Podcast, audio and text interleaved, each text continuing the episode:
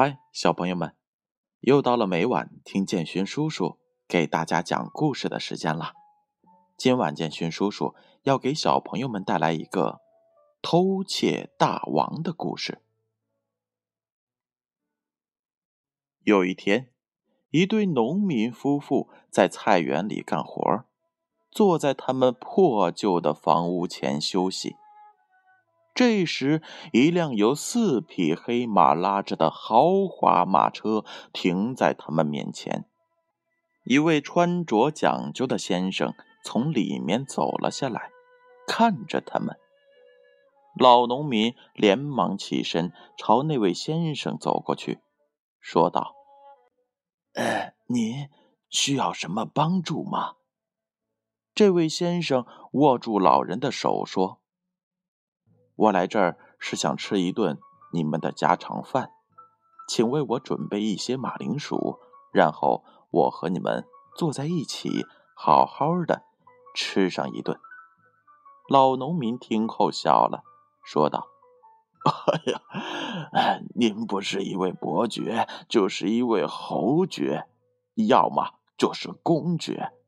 贵人们常吃山珍海味，也会腻烦的。”偶尔会想到吃粗茶淡饭，我一定满足你。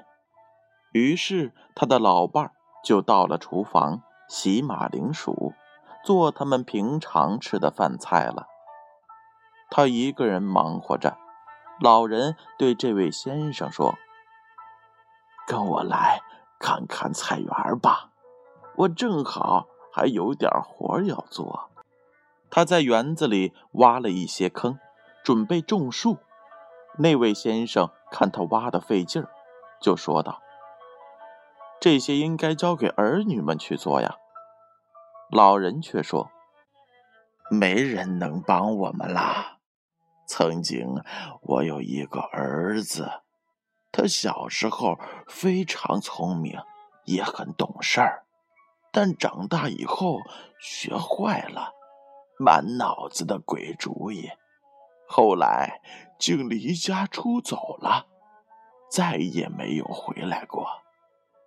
说着，老人拿起了一棵小树，栽到了坑里，还在旁边插上了一根木桩，又铲了些土填到了坑里，再用脚把土踩实，然后用绳子把小树分上、中、下。三处绑在了木桩上。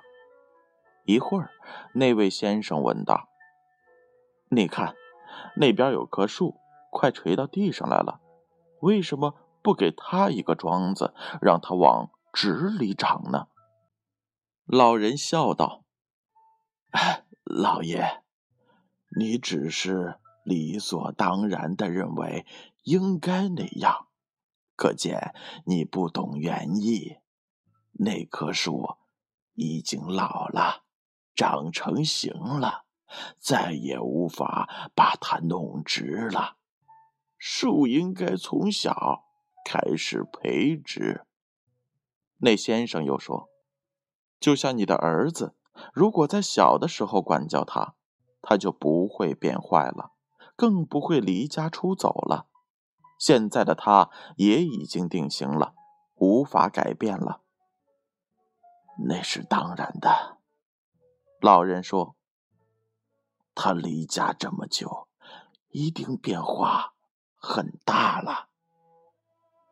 如果他再回来，你还能认出他吗？”那位先生问道。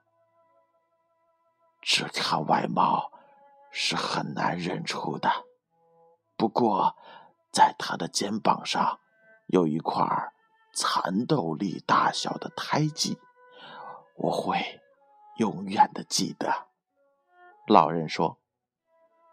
老人一说完，那先生就脱下了上衣，露出肩膀，让他看那块胎记。老人惊讶的喊了起来：“天哪，你真是我的儿子！”他那爱子之心被激发了出来，激动的看着他，但是。你是位富贵的老爷，怎么会是我的儿子呢？他又说道。儿子伤心地说：“父亲，小树没有树桩，就会弯了。我也一样，但是现在我也老了，再也直不了了。你问我怎么成为富贵的人，是因为我做了贼。你不要怕，我成了偷盗大王。对我来说，锁和门都形同虚设。”只要是我想要的，就都能拿得到。但请您不要把我想成一个无耻的小偷。我只拿有钱人多余的东西，而穷人，我不仅不拿他们的，我还会救助他们。那些不用费脑子、顺手可以拿到的东西，我是不会碰的。老人说。儿子呀，你本领再大，也无法让我高兴起来。贼终究是贼，早晚会有人报复你的。老人把儿子领到了母亲的面前，他知道这就是他的儿子时，高兴的哭了起来。但得知。他成了偷盗高手时，他的眼泪像喷泉一样不停的流出来。等控制住自己后，母亲说道：“唉，就算你是贼，你也是我的儿子。我终于又看到你了。”他们一家三口坐在一起吃饭。他又和父母坐在了一起，吃着很久没有吃过的农家饭。父亲开口说道：“如果让伯爵老爷知道你是什么人，他可不会像给你洗礼时那样把你抱在怀里，他会把你绑到脚架上的。您不用担心，父亲。”他不能把我怎么样的，我有办法的。今晚我还要去他家拜访呢。天黑后，他就坐着马车来到了伯爵府。伯爵热情的接待了他，把他当做一个贵人。可当他说出自己是贼的身份时，伯爵竟吃惊的半天说不出话来。好一阵子，他终于。开口说话了：“你是我的教子，我会宽恕你的，不先用法律制裁你。但你自称是偷盗大王，就让我见识一下你的真本领吧。如果你是自吹的，法律的绳索同样绑到你的身上。”偷盗大王回答道。伯爵大人，您尽管想三件事，不管有多难。如果我没有做到，就听凭你的处置。伯爵想了一会儿，说：“第一件，你把我的马从我的马厩里神不知鬼不觉的偷出来。第二件。”你要在我和我夫人睡觉的时候，把我们身下的床单拿走，还不能被我们察觉。另外，顺便把我夫人手上的戒指也带走。第三件，最难的一件，你要把牧师和执事偷出来见我。这些你都要记住了，好好想想吧。你的生死全靠你自己了。偷盗大王来到了最近的城里，买了一套老农妇的衣服穿在身上，又把脸涂成了棕色的，还画上了一些皱纹。他把自己打扮的俨然像一个老农妇，然后他又买了一桶匈牙利酒。在里面加了些无色无味的迷药，他背上酒桶，迈着缓慢的脚步向伯爵府走去。他到时，天已经黑了。他坐在院子里的一块石头上，就咳嗽了起来，声音和样子像是得了风寒的老妇人。他还不停的搓着手，像是冻僵了的样子。马厩前有几个士兵正在围着火堆烤火，其中一个发现了他，就朝他喊道。喂，老妈妈，到我们这里来烤烤火，暖暖身子吧。你要是没有找到什么住的地方，就在我们这儿凑合一宿，过一夜也可以。老妇人听了，急忙踉跄的走了过去。她请士兵帮忙把背上的酒桶取下来，就坐下来烤火了。士兵好奇的问。老妈妈，酒桶里装的是什么呀？这么重。他说道：“呃，是点上好的酒。我是做买卖的，只要你们说话客气，稍微给点钱，我就愿意让你们尝一杯。”那士兵说道：“那那让我们先尝尝。”如果是好酒，大家就会多喝几杯的。士兵尝过之后说道：“呃，好酒啊，呃，味道好香浓。”其他的人也跟着喝了起来。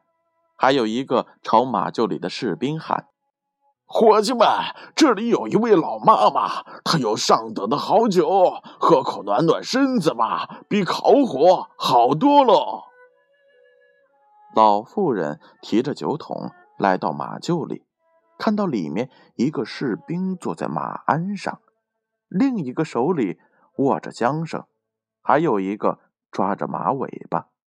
他们闻到了酒香，忍不住喝了起来，直到把酒桶都喝空了。转眼间，他们就是一副迷离的样子。一会儿。那个人就松开了手里的缰绳，倒在了地上，打起呼噜来了。抓马尾的人也倒在地上，呼噜声更高了。只有骑在马上的那个人还没有倒下，但是他已经睡着了，头都快耷拉在马脖子上了，嘴里发出的声音就像是拉风箱。外面的士兵更是一个个东倒西歪的躺在了地上，雷声都不会把他们叫醒。偷盗大王看自己的计划顺利完成，就用绳子换掉了士兵手里的缰绳，用一束草换下了另一个士兵手中的马尾。坐在马鞍上的那个就不好办了。如果把他退下来，他就会醒来，然后大声的喊叫。他想好了办法，先解开马鞍带子，找来几根绳子，把马鞍结结实实的拴在了墙壁的吊环上，再把绳子绕过房梁，牢牢的系紧。这样，那位熟睡的士兵就被吊了起来。他解开马，刚骑上想走，忽然想到，如果是这样穿过院子的石板路，府里的人一定会听到马蹄声。于是他用布把马蹄包好，把马小心翼翼地牵出马厩，然后飞身上马，就这样把马偷走了。天一亮，偷盗大王就骑着伯爵的马来找伯爵了。伯爵这时刚刚起床，正向远方望去。伯爵老爷，早上好，他说道：“这就是我从你的马厩里偷出来的马。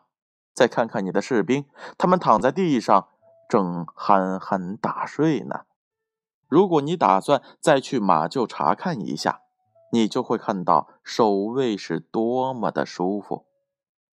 伯爵无奈的笑笑说：“唉，这一次你是很幸运，但下一次你就不会有可乘之机了。如果我抓到你偷东西的证据，那么我只能把你当贼处置了。这一晚，伯爵和夫人加倍小心。伯爵夫人睡觉的时候，用手紧紧的握住戴着戒指的手指。伯爵还说：“我把所有的门都锁好了，这一夜我眼都不会合，等着那贼来。如果他从窗户进来，我就开枪打死他。”此时的偷盗大王摸着黑来到了脚架下，他割断绳索，把一个死刑罪犯放了下来，然后背着他来到了伯爵府。他在伯爵卧室的窗子下架起了一把梯子，把死尸扛在肩上就往上爬。当他爬到死尸的脑袋刚好能够探到窗户上时，就停了下来。这时，正在等候他的伯爵朝罪犯开了枪，偷盗大王立刻松开罪犯，让他摔了下去，而他也跳下了梯子，躲进了角落里。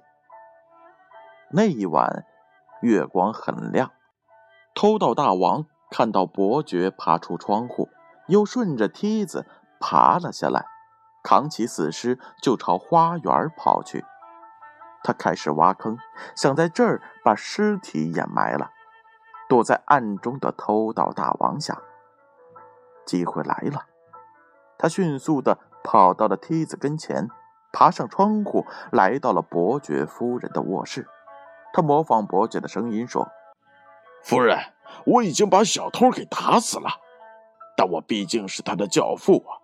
他只是贪玩，还不算什么罪人。”我不想把他的身份公之于众，况且他那可怜的父母也很值得同情。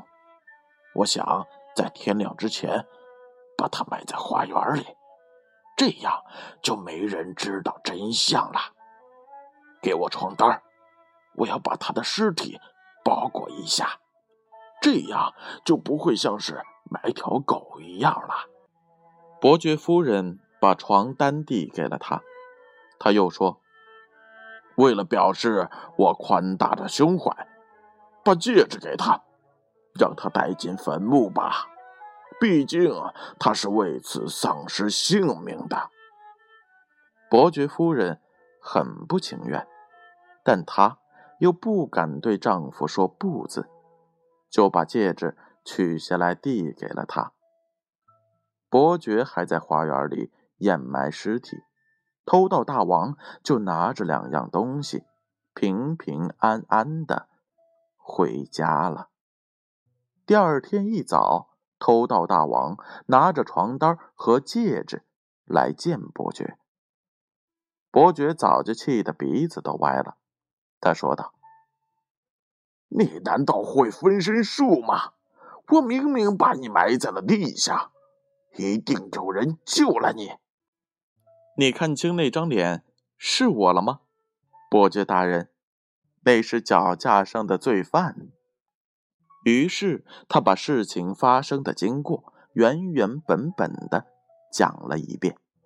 伯爵心中暗暗觉得他的确是一个很有智慧的小偷，但他却说：“你不要得意的太早啊，还有第三件事呢。”如果这件事你完不成，那你只有等死了。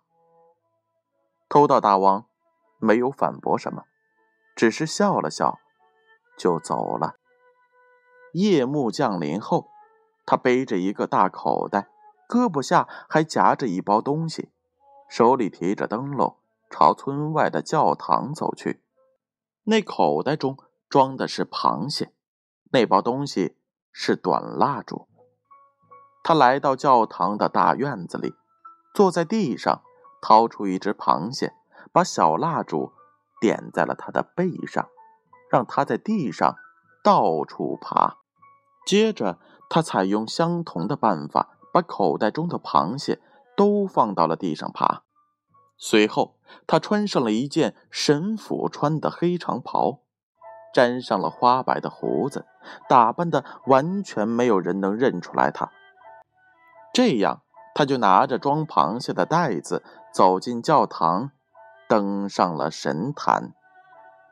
当十二点的钟声最后一响敲完时，他便放声高呼：“听着，你们都听着，世界末日到了！”